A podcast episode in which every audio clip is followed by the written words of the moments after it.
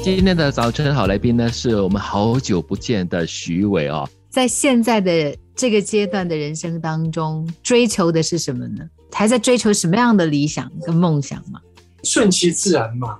对，因为现在当然我的理想很多啊。如果说欲望也是毒素，你有很多的，我希望怎么样？我希望拥有很大的房子，我希望拥有很多钱呢，还是我希望戏赶快拍成呢？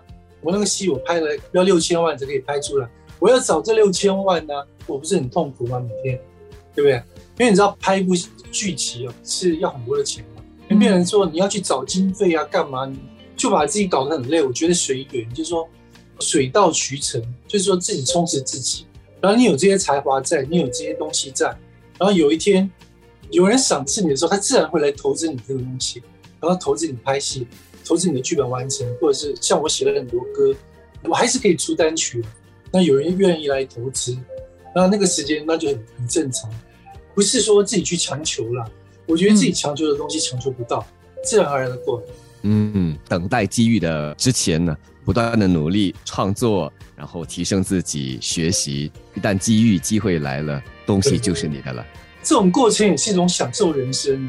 比方说我在创作的过程当中，我觉得是一种享受，分享也是一种享受，能让大家能够看到我的东西，喜欢，这样也是一种享受。对我来说，我觉得。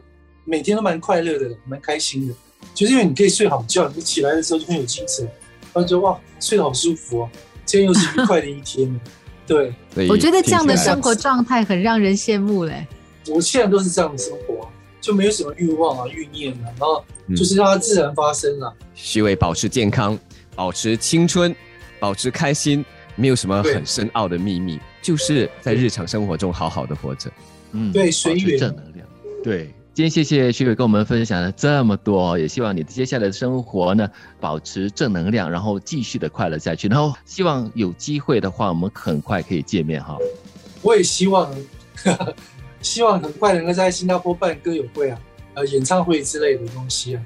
好，那希望新加坡了吧？对对对，最最重要的是疫情能够赶快趋缓，然后我们才能过去，不然那个太麻烦，太麻烦。